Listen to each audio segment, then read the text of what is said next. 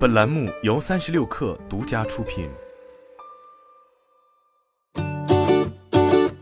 本文来自微信公众号“三亿生活”。此前，支付宝一度希望摆脱自己作为支付工具的定位，并且在诸如社交、内容等领域的不断尝试，可谓是屡败屡战，屡战屡败。事实上，就在不久前，支付宝 APP 的首页还保持着下滑、根本拉不到底的状态，连续滑动后还能看到支付宝地下室等功能。不过，值得注意的是，如今支付宝 APP 首页的推荐栏、推荐、应用动态提醒、活动推荐、首页栏目卡片已经全部开放编辑。简单来说，首页中除了上方的收付款出行、卡包、扫一扫等基础功能，以及九宫格板块不能隐藏外，其他用户均可删除，并且在关闭了所有的推荐提醒后，支付宝 APP 宛若回到了最初的样子，界面简洁，功能也更加一目了然。但在此之前，用户如果想要实现这一点，只能选择另辟蹊径，在支付宝中打开长辈模式，或是使用支付宝长辈版。而在支付宝 APP 上发生的这些变化，不免让人感到意外。毕竟在过去的十余年时间里，各大 APP 几乎都是在不断增加功能服务，试图满足用户的几乎所有需求。但是集支付、社交、电商、内容，甚至是游戏于一身的平台。同时也意味着体积动辄数百兆、令用户无所适从的臃肿广告的无孔不入，以及逐渐形成的孤岛，而目的无疑则是将用户困在一个 APP 内。虽然无从得知用户对于这类超级应用的态度如何，但至少有一部分崇尚简洁的用户会对不断加入却又用不上的功能抱有排斥心理。然而，站在技术的角度来说，加上类似支付宝这样的开启关闭功能，真的就很难吗？其实早在二零一三年，诸多互联网公司就已注意到与超级应用相比更加轻量化的尝试。不过当时通常是以这类 APP 为基础构建轻应用生态。虽然最初由百度提出无需下载即搜即用的轻应用概念，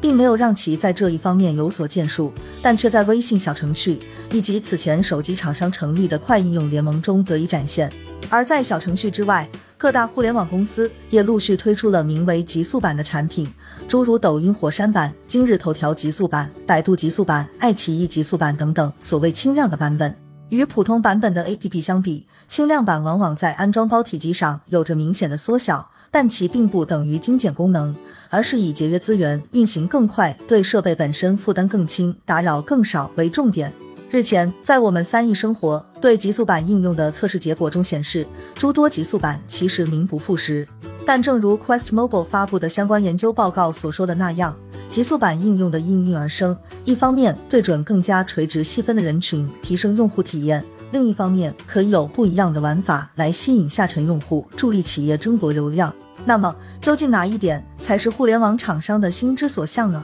更为重要的是，即使小程序如今已足够成熟，极速版也层出不穷，普通版 APP 的功能却是愈发冗杂，任用户诟病也岿然不动。因此，在支付宝这一超级 APP 率先开始做减法的时候，反倒在市场上显得异常突出。虽然其中也有监管部门自去年开启的一系列 APP 整治行动，对从开屏弹窗广告到个人数据保护等都做出了要求要求，但另一部分的原因。或许也是由于整个行业所面临的增长放缓之势，如今各大应用已不能再以用户增长为首要目标，而是回到以用户体验为基础的用户留存上。不仅诸如微信、支付宝等超级应用都开始陆续支持用户对首页或发现页进行管理，诸如网易云音乐等 APP 也开始能够对底部导航自定义，以及对账号页进行相关管理了。显然，如今越来越多 APP 都给了用户更多的选择权，甚至可以做到只保留核心功能，并且除了在 APP 上做减法，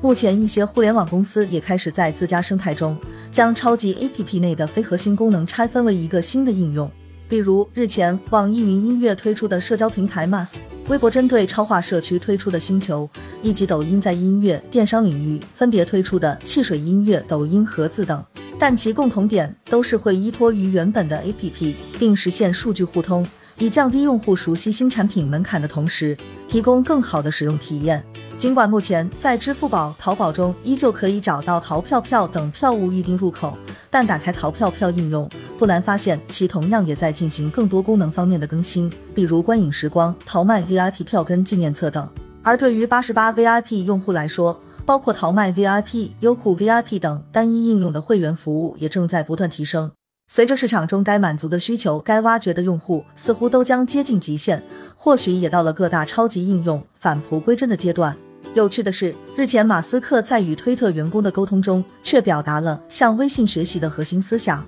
据他指出，推特应该具有更多实用性功能，才能增加用户，并加强与用户之间的互动，确保人们获得足够的娱乐和信息。事实上，在海外市场，尤其是东南亚，诸如 Truecaller、Grab、Paytm 等与阿里、腾讯有着千丝万缕联系的新兴互联网公司，以及曾在中国市场短暂停留的 Uber，俨然都在朝着超级 APP 不断前行。这或许也说明了。基于国内庞大的网民群体以及更为繁杂的细分需求，超级应用的出现也曾为用户提供了便利。但随着所处发展阶段的不同，如今超级应用也需要开始逐步解决此前的顽疾，为用户提供更好的使用体验，以在存量用户的争夺中获得更多优势。